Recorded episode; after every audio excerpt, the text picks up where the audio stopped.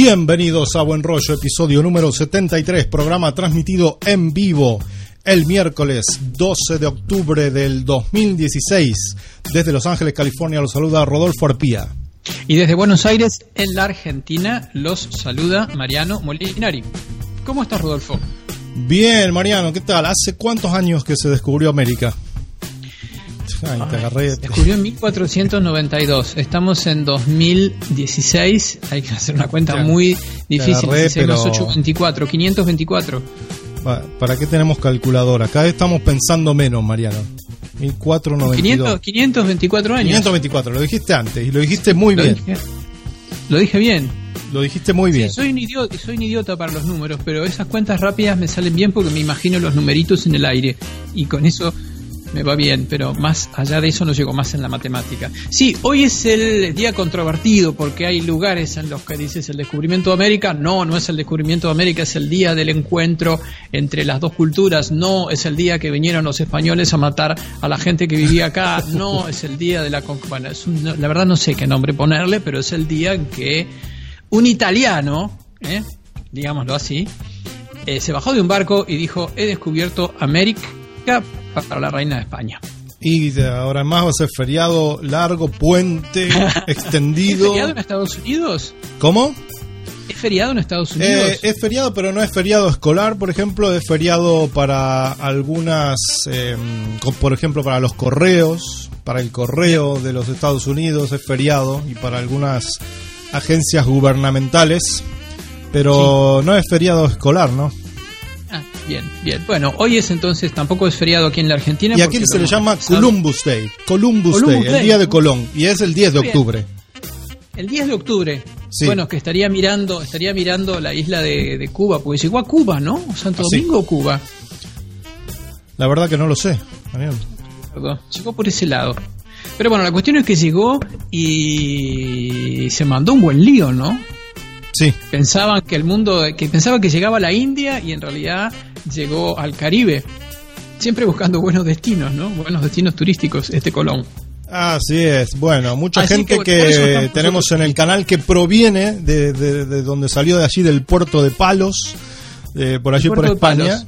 Eh, así que saludamos a la gente que se conecta en vivo a través del chat para vernos en vivo, youtube.com barra foro de fotógrafos. Mucha gente también de Argentina. Recordamos que está abierta la inscripción a nuestra convención del año 2017 en el mes de abril forodefotógrafos.net barra Argentina para recibir más información. Me dice Mariano Leiva que esta tarde vamos a estar eh, descubriendo, dejándole saber un nuevo ponente a las 6 de la tarde en el eh, grupo de Facebook de FDF Argentina 2012.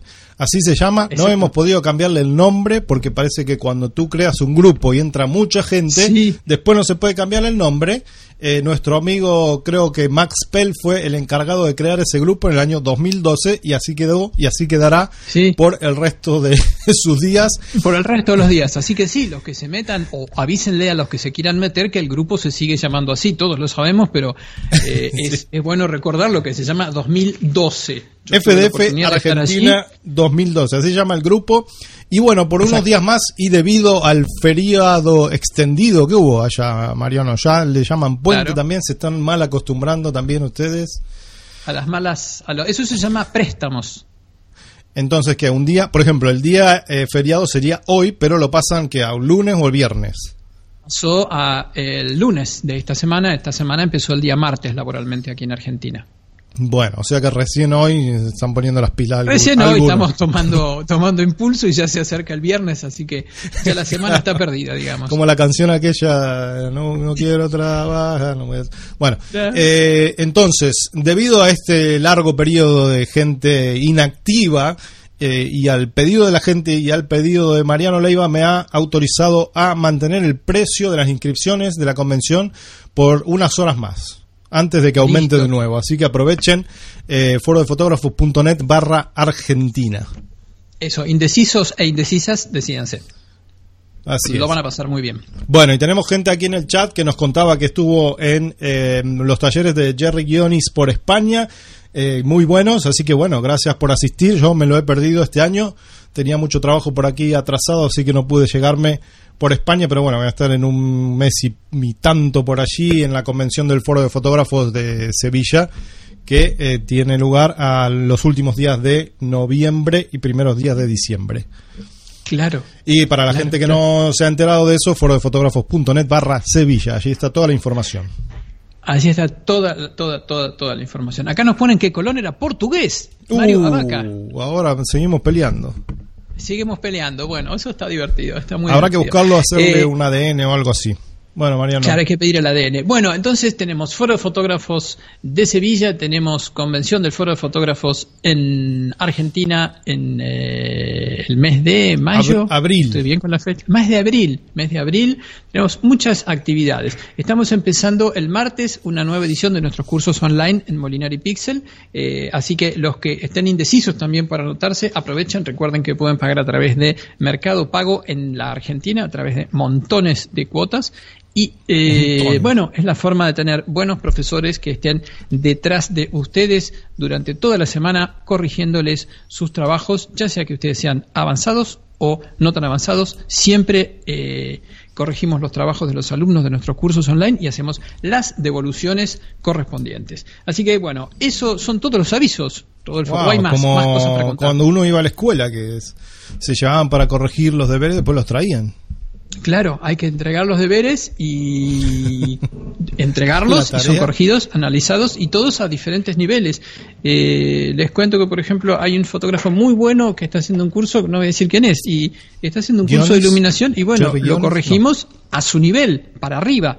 Eh, así que, eh, bueno, esa es la forma de tener una buena capacitación en tu casa. ¿Qué más, Rodolfo, tenemos?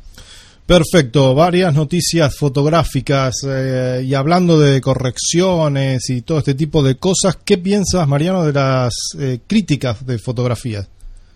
Bueno, las críticas, mira, justamente yo tenía algo sobre la crítica que vengo arrastrando de, distintas, de distintas eh, ediciones de Buen Rollo, pero pienso que una crítica tiene que ser siempre honesta, siempre bien intencionada y está bien, está bueno hacer críticas.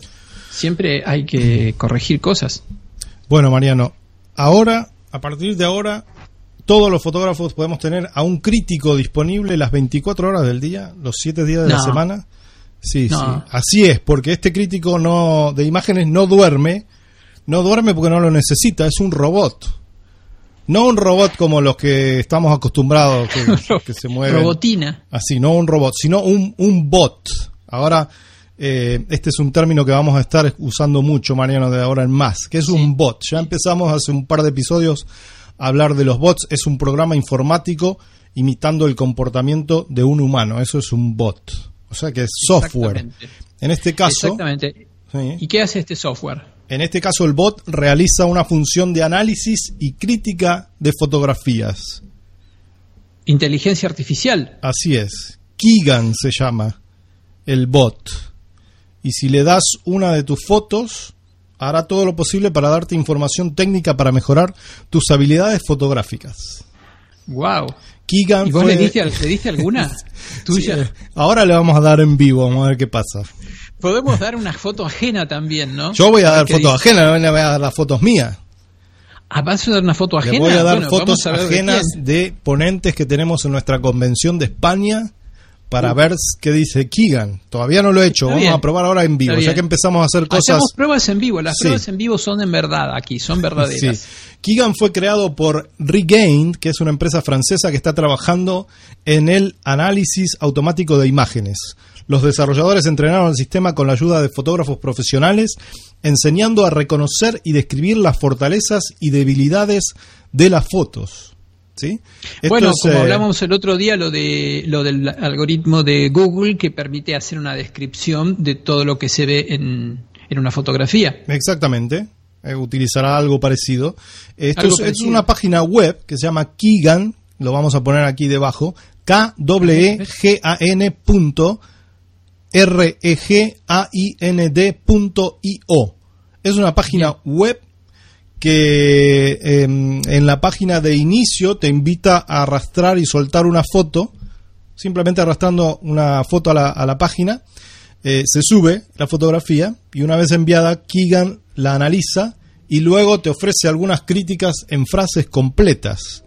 Dale, Eh, mandemos una, manda una ya, no, no puedo esperar. También recibirás una puntuación de 1 a 10. Vamos a eh, decir cómo funciona. 5 a 10 es decente.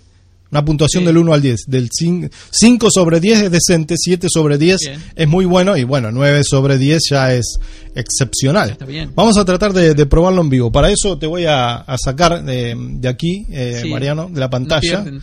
Listo, Eh, mejora no. la imagen. no te... Ahí está, te vamos a poner por ahí abajo. Bueno, entonces Listo. lo que estamos viendo ahora, señoras y señores, es, eh, no ahora, sino ahora, es esta página, ahí pueden ver la URL, kigan.regain.io. Eh, este señor es un señor que aparece ahí con una camarita, una pajarita, como dicen en España, al moño, y una, eh, una barbita, parece un hipster. Me hace acordar Sí. a eh. Jesús Gasparroni con su barba y su pipa y su gorrito Puede y su pajarita, su moño que usa para las para cuando va a las bodas. Entonces lo que tenemos que hacer es arrastrar una foto aquí, Mariano. Y yo tengo varias fotos de nuestros ponentes que vamos a tener por España. Mira, tengo de Citlali Rico, por ejemplo, de Juyá, de mm, eh, de Cire Delgado. Vamos a agarrar una de Jerry Guiones, mira. Dale, ¿Qué te eso parece? iba a decir. Jerry Guiones. Agarramos la foto, la arrastramos. Eh, se tarda un segundo en subir, o dos, o tres, y Keegan está mirando a ver qué nos va a decir al respecto. Bueno, esto está en inglés, eh, obviamente, Mariano. Eh, Cara de pocos amigos tiene Keegan. He subido una foto, es un poco rara porque está bastante oscura la foto. Entonces, vamos a ver qué tan inteligente esta eh, inteligencia artificial Ahí está, es. ¿ya contestó? Ya ¿Puede contestó ser? rapidísimo, sí, dice, el- te lo leo en inglés después, porque hay gente que habla inglés, obviamente, después lo traducimos. The timing is nice. Aesthetically, nothing wrong here, but something is missing. The colors, maybe. A solid 6.2 sobre 10. Entonces dice que el timing, ¿cómo sería en, en Y el español? timing, muchos decimos timing Se dice acá. o sea, timing, la, ¿no? la- Yo me olvido que ustedes están tiempo, americanizados. Se dice timing. En el timing está bueno. Dice estéticamente no hay nada malo, pero algo. la ocasión, fal- la fal- ocasión capturada, ¿no? Falta algo, dice. Falta algo. Los colores tal vez. Y puede ser esto, Mariano, porque, como te digo, es una foto que está bastante oscura. Es en la recepción de una boda. No sé si se alcanza a ver, creo que sí.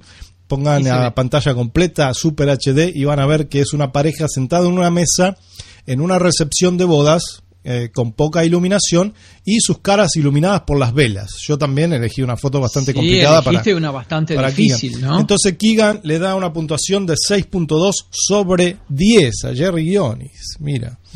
Vamos a agarrar- lo aprueba, lo aprueba. está aprobado, bien, pasó.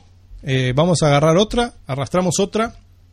Esta es una de las imágenes icónicas que, han, que ha publicado Jerry en los últimos tiempos.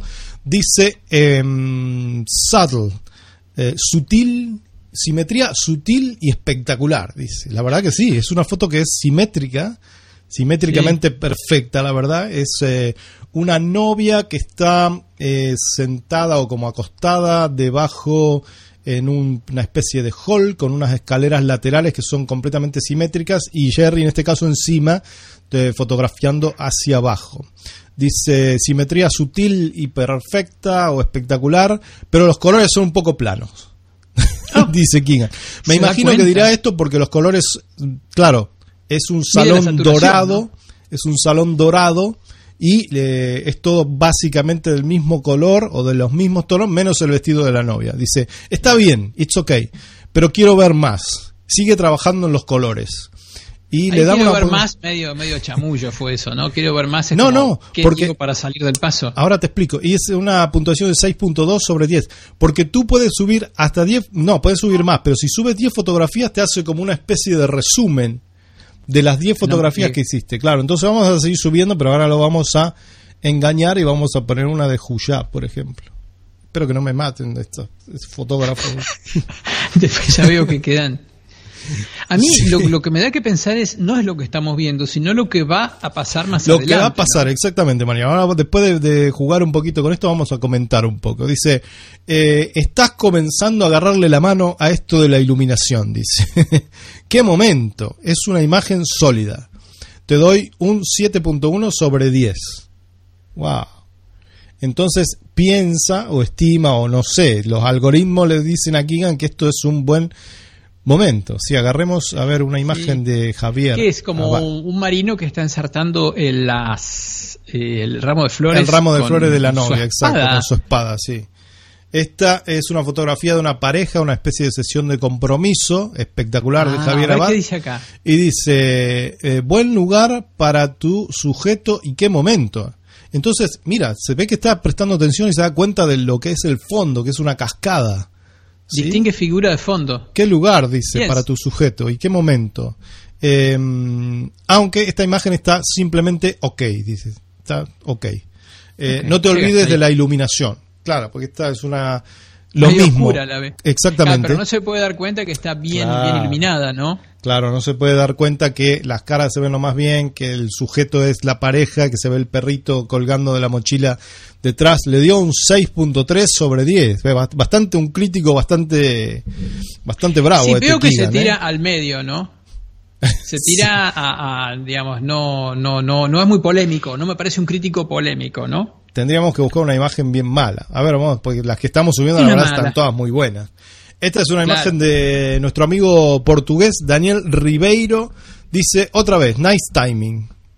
Ah, y tu ángulo, ella va como queriendo, dice. Sobre todo, una imagen muy placentera. Ahí me parece que no agarró bien de qué se trata. Tiene, como algunas frases de lo que decimos aquí en la Argentina, que es chamullo, es decir, rellenar con alguna eh, con alguna eh, respuesta que pueda ser lo suficientemente ambigua para ser interpretada como quiera la persona que oye. Había una, una... Sí, dime, dime. No, no, dime tú, Mario. Había un parámetro para eh, diferenciar la inteligencia artificial de la inteligencia humana, había una prueba, no sé si se llama la prueba de Turing, creo, que era si una persona no podía distinguir si le estaba respondiendo una máquina o si le estaba respondiendo una persona, significaba que la máquina estaba pensando. Y bueno, habrá que ver qué pasa aquí. A mí me parece que... Tendríamos que hacerle la prueba de Turing. A ver, vamos a Vamos a subir esta imagen, Mariano, que se puede ver que nuestro amigo Javier Abad ha tenido en cuenta la regla de tercios, por ejemplo, para la composición. Vamos a ver si Keegan se da cuenta de esto o qué. Claro. A ver, vamos a ver. Analizando. Dice, mm, no, no, no, mira, me equivoqué y le subí una imagen que ya había subido antes y se dio cuenta. Me dice, mm, creo que ya he visto esta imagen. ¿Te importaría enviarme una nueva? Es bastante. No, es cortés, la verdad que No tiene, pero bueno, no es tonta tampoco, ¿eh? Keegan. Dice. No, no se da cuenta. Mira, me dice nice timing. De nuevo, siempre dice lo mismo con respecto al timing. Y claro, si es una pareja posando, también lo podemos ver por ese lado, ¿no, Mariano? Claro, dos personas, una mirando a la otra, podría tener un, par, un parámetro que fuera dos cabezas se miran entre sí, pone, pone buen timing, buen momento, ¿no? Claro, nos dice simple pero buena. 7.3 sobre 10. La gente que está en el chat está ya está jugando, están subiendo sus fotos. Dice la Bien Rose que está siendo muy buena con, e, con ella. Ja, ja, ja, ja. Y bueno, Sebastián Más también está subiendo fotos. Le, le, dice que le habló de la composición. Le dio buenos puntajes. No sabe nada, dice Walter Medina. Me dio buenos puntajes. Bueno, no, ¿cómo? Bueno. No, pero lo, importante es que está, digamos, no está diciendo tonterías, está viendo color, está detectando estructuras, está valorando esas estructuras. Eh, imaginémonos que esto es algo gratis y hay sistemas para tomar decisiones complicadas en, los gobiernos y en muchos lugares que utilizan esto mismo. Esto es como una versión muy, muy pequeñita de, de esos sistemas expertos. El asunto es qué van a estar haciendo dentro de 10 años o dentro de 5, ¿no? Así es, mira, acá subió una donde el sujeto es una, una novia, aparentemente en el centro de la fotografía me dice, eh, buen lugar para tu sujeto, nice timing de nuevo, y un ángulo interesante, una imagen claro, muy yo estoy pensando la, la programación también, suponete, diferencia entre figura humana y fondo, y entonces calcula si hay un contraste entre los colores de la figura humana y la figura del fondo, o sea, cómo se podría programar. Y entonces, claro, ve el fondo frío y el sujeto eh, cálido, y entonces te dice bien, bien colocado. Bueno, es impresionante. Siempre, Mariano, nosotros hablamos de tendencias, una tendencia que es una corriente que se orienta en determinada dirección. Eso es una tendencia. Cuando uno lee bastante o se interesa sobre algún tema más que nada específico, se va dando cuenta de las tendencias que se van dando. Y la acá, acá, le llaman AI, Artificial Intelligence. es una de estas tendencias que se viene con todo.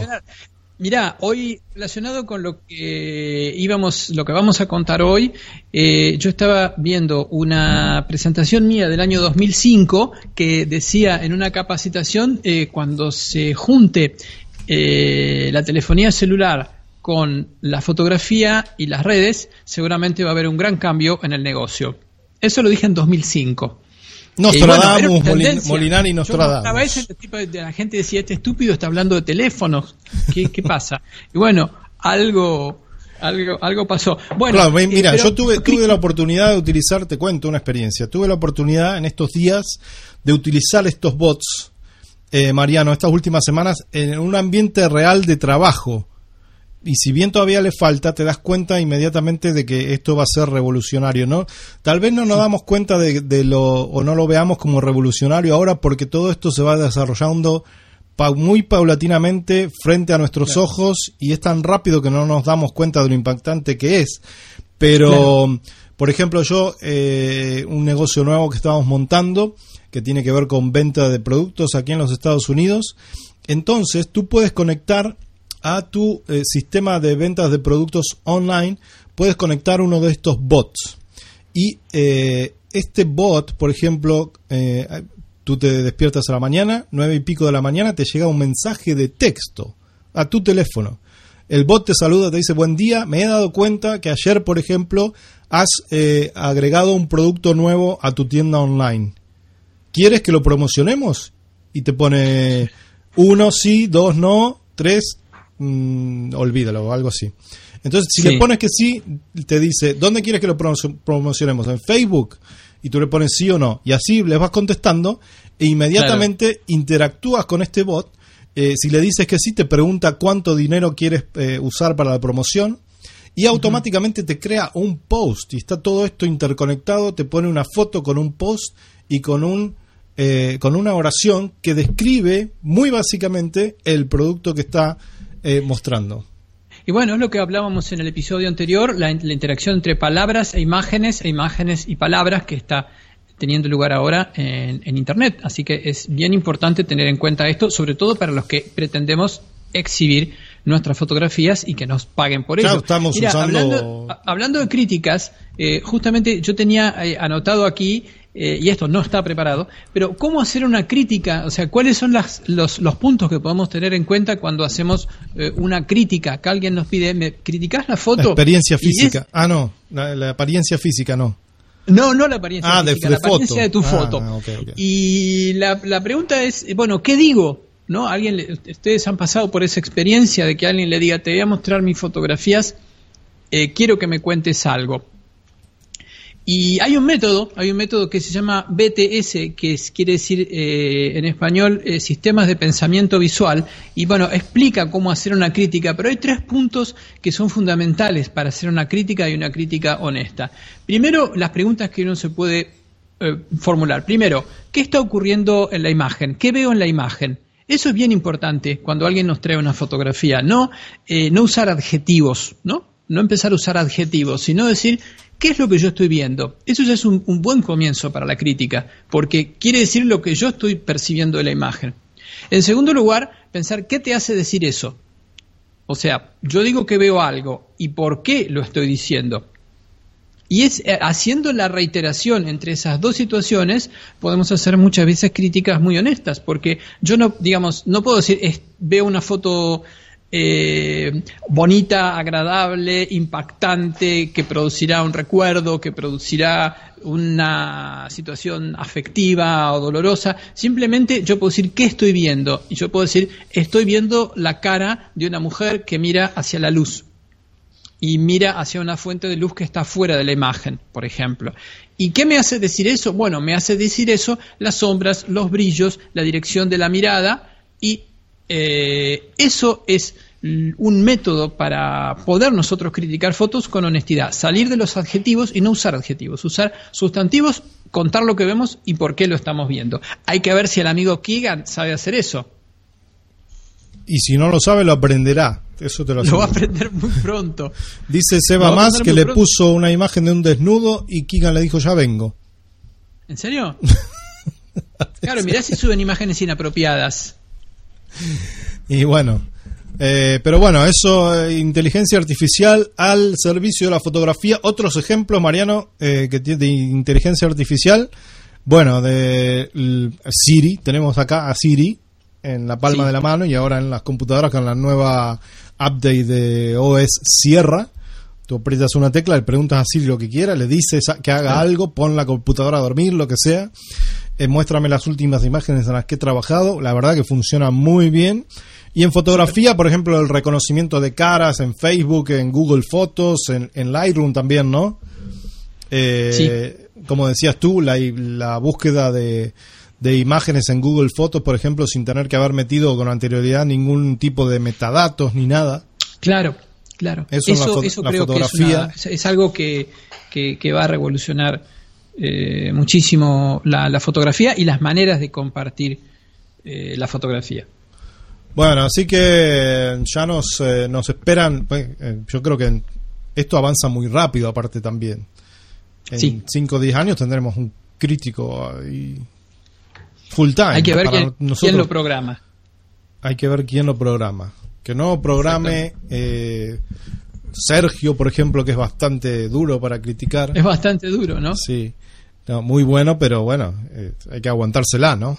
Y bueno, que diga la verdad. Bueno, así que la inteligencia artificial en la fotografía eh, ya comienza, recuerden, el año 2016. Exacto. No digan que no les avisamos. Así es. Porque lo que puede pasar después es que haya un servicio eh, donde mm, eh, sea el- este mismo Keegan le dice a una novia o a un cliente si nos contrata o no. Te dice, pon la novia del fotógrafo que estás pensando contratar para tu boda. Y pones la- la dirección de la página web y Keegan mira toda la página web y después le, le manda un reporte. Le dice, mira, a este fotógrafo le falta esto, Sí. lo otro. O además podría- la gente podría subir su fotografía y Keegan le podría recomendar el fotógrafo más adecuado Al estilo, para, esa persona, para ese estilo. Muchas Wow. cosas. Bueno, ya... Más allá de, de, de- de- los chistes, es algo que va a pasar. Rodolfo, ¿qué otra noticia tienes? No, dime tú ahora, yo, yo hablé. Mira, yo les puedo... co- ¿Quieres eh, que te cuente una noticia buena o una mala? Primero la mala. Primero la mala. Bueno, ocurre que esta noticia es una noticia que va a ser muy mala para algunos y está relacionada con otras dos noticias, con la web del mono azul está relacionada. ¿Qué es eso? Eh, del mono azul? la web del mono azul, ah, tienen que saber, la web que tenía un monito, que tiene un monito azul. A ver, Chicos, chicas, azul. observa observadores. Bueno, ustedes saben que existe una asociación en Oriente que se llama SIPA. Sí, SIPA. muy bien, Akira Takahashi acá nos pone desde el Perú, nos pone ¿qué sabes de? ¿Qué sabes de? Ah, es un blog. una web De, informa de noticias. es una web de información y de noticias fotográficas eh, que nos ha contado esta semana su defunción. ¿Qué ¿Ah, ha sí? pasado con ¿Qué sabes de? ¿Qué sabes de? Anuncia y lo ha anunciado su, eh, eh, su editor, que es Roger Boix, Roger Boix. Eh, ¿Qué sabes de? Se convierte en un nuevo síntoma de que las cosas han cambiado. Pese a conservar casi intacta su sólida reputación, eh, la difícil realidad financiera de nuestra empresa nos ha arrastrado a un desenlace inmerecido e indigno tras meses de agónica lucha. Solo un español puede escribir esto también. Eh, el fin de ¿Qué sabes de? Eh, sí, ¿qué sabes de? No va a funcionar más, va a quedar fuera de línea. Es una web que desde hace 15 años está distribuyendo informaciones sobre eh, fotografía. Eh, ha, realizado entrevistas a muy buenos fotógrafos, análisis de productos, vídeos, columnas de opinión y llegó a reventar varias veces las mediciones de Google Analytics. Sin embargo, ¿Qué sabes de? Se queda sin financiación, se queda sin recursos económicos y eh, ha anunciado que el 22 de octubre va a publicar su último post.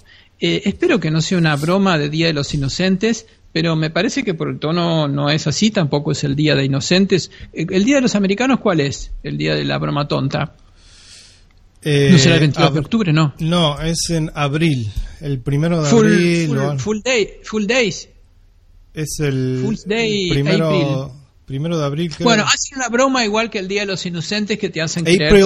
Fool se llama, así que es en abril. pero es en abril, el Día de los Inocentes es el 28 de noviembre en, en, en los países latinos. Bueno, la cuestión es que deja de salir ¿Qué sabes de?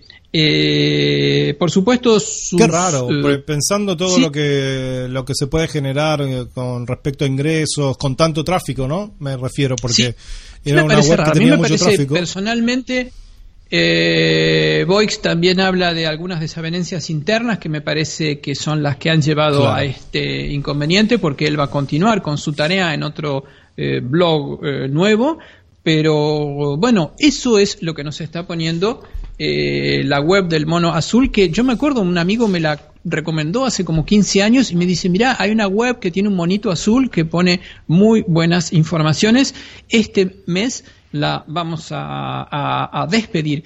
Y eh, conectado con esto, con estos cambios o con estas financiaciones, les quiero comentar una estadística. Ustedes saben que hay una eh, entidad que se llama SIPA. SIPA es la Asociación de Fabricantes de Cámaras de Oriente de Japón. Es decir, esto incluye Olympus, Casio, perdón, Olympus, Casio, eh, Canon, Nikon, eh, bueno, Sigma, los únicos excluidos están estos que les explotan los celulares, que son Samsung, que son de Corea.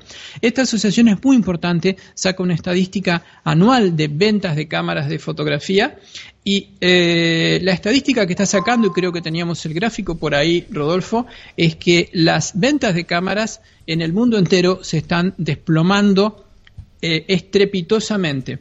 Eh, para el año 2016 se espera una, mm, una merma, una reducción de un tercio en el mercado fotográfico. Se espera una caída que llevaría eh, las cifras de ventas de cámaras cerca de las cifras de 2001 o 2002 y son cifras que ya están superadas por la época analógica, cerca de la década de los 80 y los 90, sobre todo 290, eh, hay mm, años de esa década de los 90 que superan ampliamente las expectativas de ventas para 2016. Eh, con un pico de 120 millones de cámaras vendidas en el año 2010, actualmente estamos en un 10% de ventas para el año 2016. Eh, esto es una estadística que ustedes la pueden buscar, busquen CIPA eh, es el sitio japonés que da estas estadísticas. Y bueno, primero vimos derrumbarse las ventas de las cámaras compactas y ahora estamos viendo derrumbarse las ventas de las eh, reflex eh, digitales estrepitosamente en base a la preferencia del mercado fotográfico por los teléfonos. Es decir, la gente está utilizando su teléfono y no está utilizando una cámara fotográfica. Dentro de eh, toda esta, de esta caída estrepitosa, el segmento que va registrando menos caídas es el de las eh, cámaras mirrorless. Son las cámaras que hoy por hoy están siendo la esperanza del mercado fotográfico de Japón. Y eh, bueno, la cámara más popular de Flickr lejos es eh, el iPhone. Así que fíjense en qué se está eh, convirtiendo esto. Eh, realmente, en mi opinión, no es, no es sostenible esta caída en las ventas. Ahora, eso habrá que ver cómo nos influencia a los fotógrafos. Puede ser que sean, como nos está apuntando muy bien aquí Akira desde el Perú, muy malas noticias para el mercado fotográfico en el mundo. Eh, quizás dejen de sí, dejen de estorbar un poco tantas reflex digitales en manos de tanta gente eh, que no las sabe utilizar. Eh, lo cierto es que las cámaras fotográficas elaboradas están volviendo a quedar en manos de aquellas personas que se dedican a la fotografía profesional. Eh, y por eso es que hemos visto la apuesta por las eh, mirrorless y por estas mirrorless de formato grande, es decir, las que comentábamos, la Hasselblad y otras que pretendían acercarse. Ahora será suficiente Eh, la demanda de profesionales para que estas cámaras se sigan fabricando y estas compañías sigan. Bueno, hay otro otro índice que es el índice de eh, no, es, no, creo que sea tan así. Estas estadísticas de la CIPA son, yo una vez para una investigación las estuve estudiando, son alucinantes, porque te dan, por ejemplo, la incidencia de lentes en distintas zonas del mundo. El precio de las cámaras, el precio por cámara DSLR todavía es mucho más alto actualmente de lo que era una reflex digital en la época, una reflex de película en la década de los 90 y de los 80. Eso quiere decir que las compañías obtenían buenas rentabilidades y eran lo que eran con precios de venta bastante más bajos y con menos ventas. Entonces, digamos que disfrutaron el 2010 de un pico extraordinario de beneficios. Claro, pero se lo gastan. Cómo se reacomodan. El dinero que han ganado se lo gastan, se lo gastaron ya. Sí, aparte son corporaciones que van trasvasando el dinero de un lugar al otro, ¿no? O sea, digamos, nosotros vemos una fantasía de marcas, un teatro de, competencia, pero en realidad esto está motorizado por fondos de inversión que van poniendo la plata donde les interesa. De forma que, eh, desde el punto de vista de los fotógrafos, a mí esta noticia, eh, lo lamento por los que venden cámaras, eh, porque van a sufrir mucho, pero eh, por los fotógrafos, por lo menos se va a acabar eso del cuento, tengo un sobrinito que tiene una muy buena cámara y se ha ofrecido a sacar las fotos muy baratas. Así es. y bueno, también tenemos que tener en cuenta, comparando todo, ¿no? Tú comparabas con la venta de cámaras de film hace 20 años atrás y bueno, hace 20 años atrás tampoco no se necesitaba eh, tanta cantidad de imágenes para las marcas, por ejemplo. Claro. Ahora las marcas, si se trata de, que va a ser más difícil ser fotógrafo profesional y ganarse la vida de esto hoy en día, las marcas necesitan más fotografías. Muchas marcas necesitan muchas fotografías todos los días para las redes sociales, para Instagram, para Facebook, para muchas cosas. La rotación de productos también es mucho más eh, rápida y vertiginosa entre todas las marcas, así que se necesita, hay mucha más demanda de imágenes. Claro que esta demanda de imágenes también la pueden cubrir, como tú dices, personas que por ahí no son profesionales o estas nuevas eh, fotógrafos que, que, solo trabajan para las redes sociales o se han hecho conocidos a través de Instagram y demás. Pero bueno, la demanda es enorme de fotografías. Es enorme, hay que ver la, calidad y hay que ver el términos de rentabilidad, porque puede haber una gran cantidad, una gran demanda, pero que eh, sea demanda casi gratuita, ¿no? Eh, bueno, y esto es otra cosa, ustedes lo conocen a Joan Foncuberta. Joan Foncuberta es un fotógrafo español eh, que también es teórico de la fotografía, escribe sobre fotografía, ha reflexionado muchísimo, es uno de los, creo yo, más importantes pensadores de la fotografía a nivel mundial. Y según una nota que hemos eh, visto, hemos leído la semana pasada, a Joan Foncuberta, eh, cerca del año 2004, una empresa de estudios de mercado, y él lo dice, le preguntó eh, acerca de qué, eh, qué tal podía resultar un teléfono móvil que tuviera una cámara fotográfica incorporada. Y Joan Foncuberta dice, la respuesta que di, que recordaré toda mi vida, fue espontánea y visceral. Me parecía, dije, una solemne estupidez a la que no le auguraba ningún éxito, contestó el Premio Nacional de Fotografía de España y Premio Nacional de Ensayo, que acaba de publicar su libro La Furia de las Imágenes. Es decir, el propio Foncuberta, cuando le dijeron, imagínate un teléfono con cámara, dijo, eso es una idiotez que nadie va a usar. Así que es un mundo bastante poco previsible, bastante volátil y eh, bueno, veremos. El premio Nostradamus no se lo dieron, ¿no? No. No se lo dieron, no se lo dieron. O sea, muy bueno analizar para atrás en su tarea, pero. Qué eh, vivo, así cualquiera. Para adelante es más difícil. Así es que, bueno, veremos cómo funciona este enorme desplazamiento de la fotografía hacia los teléfonos. Ya irreversible, y creo que una gran parte de gente que compró eh, durante el 2000, el furor del 2010, una reflex digital, no va a volver a comprar una reflex digital. De hecho, no lo está haciendo cuando esa reflex digital ha pasado de moda. Ahora, en 2016, no ha comprado una cámara para reemplazar esa cámara comprada en el furor del mercado y esta persona, este usuario final, está utilizando su teléfono. Bueno, habrá que buscarlo al usuario y llevarlo a VIH o no sé, a Martín Iglesias de usados VIH. No, para mí está bueno, me parece que va, va a establecer un poquito, va a establecer por ahí un poco una diferencia más entre el fotógrafo bueno, que podemos ser nosotros y salvo que el usuario. dentro de poco pongan a Kigan en el teléfono, en una aplicación y te esté dando datos de cómo tomar la fotografía antes de tomarla, el teléfono va a ser tan bueno. Claro. Te Claro. va a estar diciendo qué hacer que eh, prácticamente la imagen va a ser igual a la que tomas tú con una DSLR de 5 mil dólares y una lente de esas con el, con el ma- marquito rojo. Exacto. Así que bueno, me muero, me muero con estas últimas noticias eh, y prepárense. Bueno, estamos viviendo en una época de cambios vertiginosos, vamos a ver qué pasa. Creo que todavía nos falta mucho por ver en 20, 30 Sí. años que nos quedarán a nosotros. Mariano, sobre este mundo, ¿no? Sí, sí, sí. Yo ansío ver cosas nuevas porque eh, cada día te sorprende más. Como, aparte, cómo se vienen abajo eh, castillos inmensos, ¿no? Así es. Bueno, hablando de cámaras, eh, la cámara Leica del fallecido fotógrafo cubano Alberto Corda se ha vendido en una subasta. Adivina cuánto, Mariano. Todo se vende. No sé a cuánto. ¿Cuánto puede cuánto. valer esa Leica?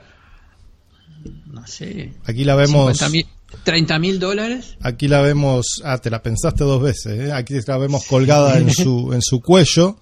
Eh, se vendió por 20.340 dólares. Mira. Lo más destacable de esta cámara es que es muy probable que haya sido la cámara con la que Corda capturó el retrato icónico de nuestro compatriota, Mariano Che Guevara. Ernesto Guevara, exactamente. Así es, una foto que él tituló Guerrillero Heroico. Él la tituló así, es su opinión. Claro. Eh, entonces, esto dice que es probable que esta haya sido la cámara con la que se tomó esa foto porque no se sabe. Eh, el servicio de subastas Katawiki calculó de antemano que la cámara se vendería entre 5.600 y 8.900 dólares y al final los licitadores empujaron el precio a más del doble de esa cantidad. La cámara de Corda fue vendida por su hijo Dante Díaz Corda, que está liquidando todo lo del papá. Liquidando todo. E incluye un certificado de autenticidad y procedencia. Eh, yo leí el certificado, en ningún lado dice qué, qué- qué- qué tipo de cámara es, simplemente dice que es la cámara de, de Corda. Eh, el anuncio de la subasta en Katawiki también incluyó dos fotos de Alberto con la cámara alrededor de su cuello, que acabamos a ver, eh, de ver aquí en, la, en esta edición de video de Buen Rollo.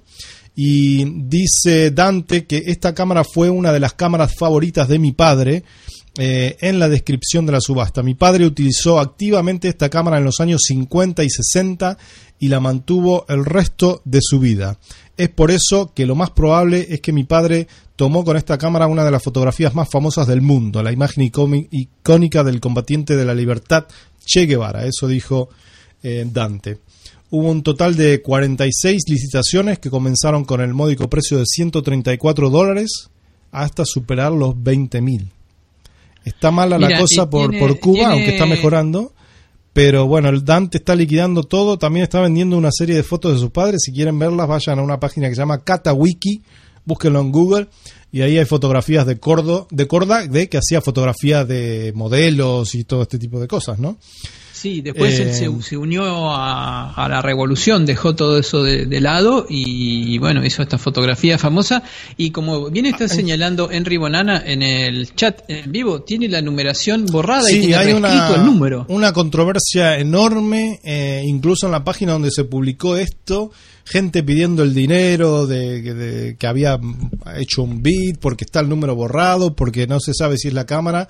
Bueno, eh, una gran controversia con esta cámara, mucho, mucha gente quejándose por ahí, por eso mismo de que está el número borrado, y no se dan muchas explicaciones. Generalmente, cuando se hacen este tipo de subastas de, de estos artículos tan preciados, se provee mucha documentación al respecto para avalar su procedencia y eh, su originalidad, ¿no? Sí, Eh, lo cierto es que eh, esta foto, y como muchas otras fotos, estaba hecha nada, sin, no sé cómo mediría la luz, si usaría alguna reglita de a ojo, el telémetro era muy elemental, tampoco es una foto técnicamente difícil de hacer, eh, pero los medios, ¿no? Tan limitados que se utilizaban en esa época. Así es, así que bueno, si la querías te la perdiste la cámara, ahora no sé quién la tiene, quién será el nuevo dueño o a ver si pide devolución del dinero. Si no, te, invertirías, mañana en 20, porque esto es una inversión de... no, yo creo que no. No es mi línea de negocios. Bueno, si mira, si no tienes 20.000, a ver si eh, tienes... A ver esta, cuánto, si, si adivinas cuánto cuesta esta ya la vas a ver por ahí. Tienes un delay tú de unos 6, 8 segundos, pero estamos viendo... 6 a 8 segundos, pero podemos intentar una cotización. ahí, ahí ya... ¿Qué es eso? No, no alcanzo a ver la marca. Ya me ¿Es una Leica?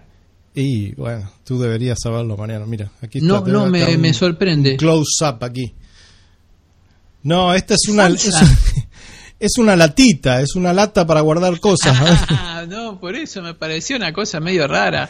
Que salió a la venta ahora aquí en los Estados Unidos, viene hasta con las marcas de uso, porque viste que se, eh, los dueños de estas cámaras antiguas eh, les gusta mucho que tengan eh, que se noten que están usadas, que la pintura... Se iba borrando el esmalte negro y aparecía el bronce por abajo si tu máquina estaba... Claro, pero... y tu, tu mano la había gastado, ¿no? Esta es una latita que se le, pueden, pues, se le saca la tapa de arriba y se pueden poner cosas adentro, lápices, caramelos. se empezó a vender ahora acá y mira, la, puedo hacer. 40 dólares. Es medio cara, ¿no? Como latita también. yo tengo unos tarros de dulce vacíos que pongo tornillos y le puedo poner perfectamente más tornillos es medio cara, pero bueno, se vende solamente en los Estados Unidos y los fotógrafos estadounidenses van a ir corriendo a comprar esta cámara eh, en una página web que se llama Leica Rumors. Uno la puede conseguir, pero por ahora solamente la envían a Estados Unidos. Pero mira, es una réplica de una M3 y aquí tienes para meter los rollitos de T-Max. Claro, una, una al lado de otra. Mira, está bastante bien. Sí, ¿eh? no, está muy bien, está muy bien. La verdad que, bueno, a esta, a esta llegaría. No sé si me lo gastaría. 40 dólares creo que tengo mejores cosas en las que gastar. Pero estaría a mi alcance, sí. Esta sí estaría dentro de mi presupuesto. Muy bien. Entonces, si no te alcanza la de corda, prueba con esta y... Eh, yo la verdad que pensé, bueno, lo que pasa es que, mm, como te digo, hay mucha controversia para, no se sabe si esa es la cámara con la que se tomó la imagen icónica de, mm, del Che Guevara, que fue, recuerdo que esa foto en un funeral, contó Corda después, es una foto que está cropeada, cortada, eh, fue una foto que se tomó en un funeral. Y bueno, qué sé yo, capaz la compró Fidel desde Cuba, que ahora puede... Vaya a saber, capaz que se levantó el, embargo. Puede ser. Porque a él le gustaban todas esas cositas, a Fidel con su Rolex, con su era, era, era, si le gustaban, tenía su, su, su este sus buenos artículos de consumo, ¿no? Bueno, ah, Guevara era Guevara también mismo era fotógrafo. Sí, Hay muchas instancias él tenía su Leica y tenía sus, sus, cámaras y no sé si están muy conservadas las fotos que tomó, pero eh, él daba cuenta en distintos momentos de su vida que tomaba fotografías y le interesaba eh, la fotografía. Así que, bueno, pensé que se iba a vender a más dinero. Yo también. bueno, claro, hay que juntar 20 mil dólares. Yo pienso también que debe haber una, una controversia porque me parece que los, en general, los, eh, los coleccionistas son generalmente grandes millonarios o grandes capitalistas o gente que tiene mucha plata. Entonces, no sé si tendrían tanta afinidad con el fotógrafo el Che Guevara justamente eh, no sé, estoy especulando un poco en vacío, porque hay cámaras Leica que sí se han vendido a valores mucho más altos. Eh, hay que ver también toda la carga eh, ideológica, emocional que puede tener. Pero bien la, investigación y muy interesante también esta página de remates. Así es. Bueno, Mariano, ya puedes buscar ahí si alguna otra camarita. Creo que eh, este muchacho, el hijo de Córdoba, me parece a mí, no sabe muy bien lo que estaba haciendo. Creo que si se la hubiera dado a alguna de estas eh, eh, casas de subastas como Sotheby's o alguna de esas, por ahí hubiera agarrado algo. Capaz que, capaz que lo ofreció y ellos son muy exigentes con las autenticaciones y por ahí Sotheby's o Christie's no le dieron la, las, este, no se las aceptaron y por eso cayó a venderla por la web, ¿no? Así es. Para mí es una cámara que, si, es realmente esa cámara, debería valer más en el mercado de la colección. Bueno, veremos qué pasa, veremos que, quién la compró. Seguramente vendrán algunas otras novedades en el futuro cercano.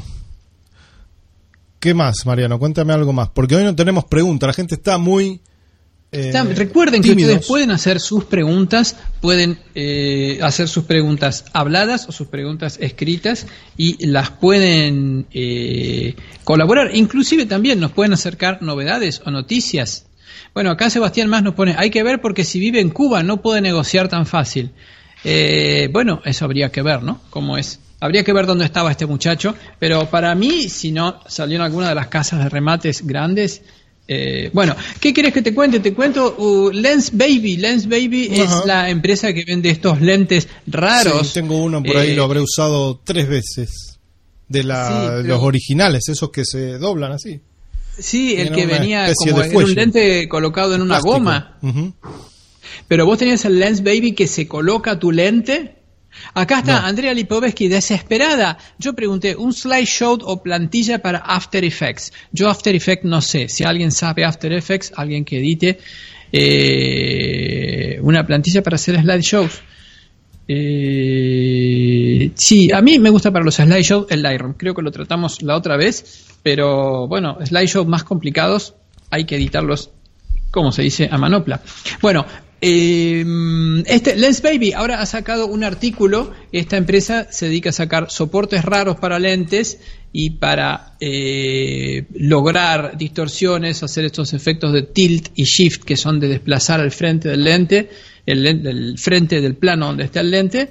Y eh, ha sacado un lente que es rotativo, que se coloca en las, eh, la Sony E, la Fuji X y otras cámaras de mirrorless y que tiene un lente giratorio con distintos efectos ópticos. Para aquellos que quieran hacer efectos y no se quieran complicar eh, utilizando eh, plugins o utilizando eh, Photoshop, bueno, pueden hacer efectos con estos lentes y ya les digo, este Lens Baby Trio 28 es un lente giratorio que va girando entre varios posibles lentes y dando distintos efectos basados en deteriorar la imagen. Y ellos tienen también Lens Baby, otro lente que es muy parecido al lente Petzval, a un lente que te da una profundidad de campo sumamente baja, imágenes muy etéreas, imágenes que parecen fotografías antiguas. Así que los que anden detrás de una imagen, tratar de hacer una imagen sorprendente para fines comerciales y no quieren hacer mucha postproducción,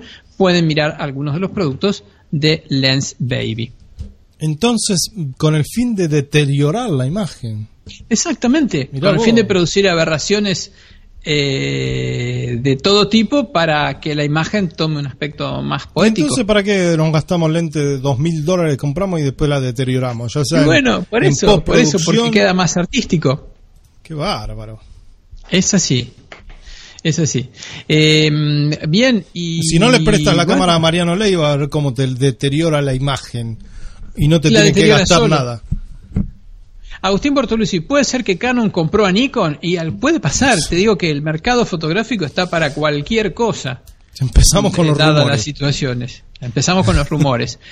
Eh, Pedro Cortés González nos pregunta, eh, yo tengo una pregunta, la D750 con el problema de las altas luces, pero no me la mandé a recall, es decir, a, recuperar, a, que te den otra nueva.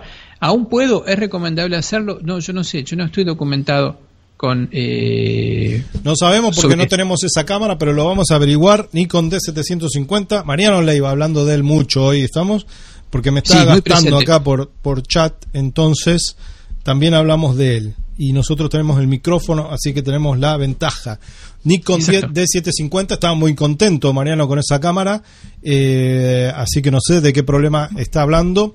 Eh, aparentemente un recall es cuando las compañías notan eh, después de generalmente de una nueva producción de algún artículo que tienen algún problemita, entonces ellos sacan un recall y le piden a los usuarios de tal número de serie, tal número de serie que manden las cámaras para que generalmente les hagan una reparación o un recambio de alguna pieza o algo así.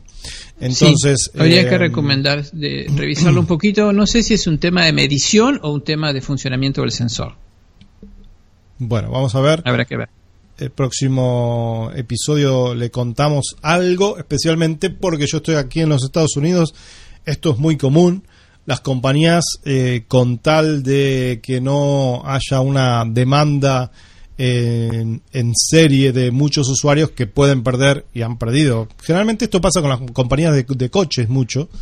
Eh, para no tener demandas extraordinarias, prefieren hacer un recall y reponer todas las piezas. Claro que es un dolor de cabeza. Bueno, lo mismo ha pasado ahora con Samsung, con estos teléfonos que explotan y se prenden fuego. que explotan. Así que te explotan el bolsillo. Una locura. Eh, o en un avión adentro de una maleta. Ese es el problema que estaban teniendo aquí. Ah, diablo. si em, suponete que tenga inflamables alrededor.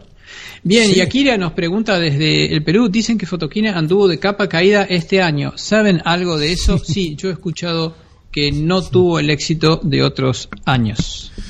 Bueno, año a año, bueno, año a año no, porque Fotoquina se hace cada dos años. Lo que yo he escuchado, yo he ido hace dos años a Fotoquina.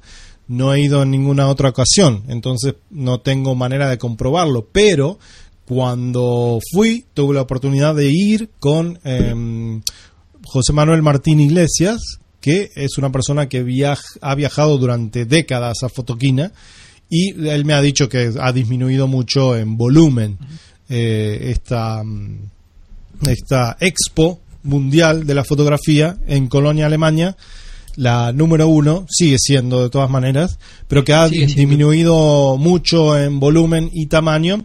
Antes incluso las compañías los invitaban a ir, les pagaban todo, eh, las compañías generalmente de, film, ¿no? Los invitaban, les pagaban todo el viaje, mientras estaban allí iban a cenas, los llevaban a cruceros eh, por el río ahí en Colonia, y bueno, todo eso se ha, se ha perdido bastante, ¿no? Así que no sé cómo habrá estado este año.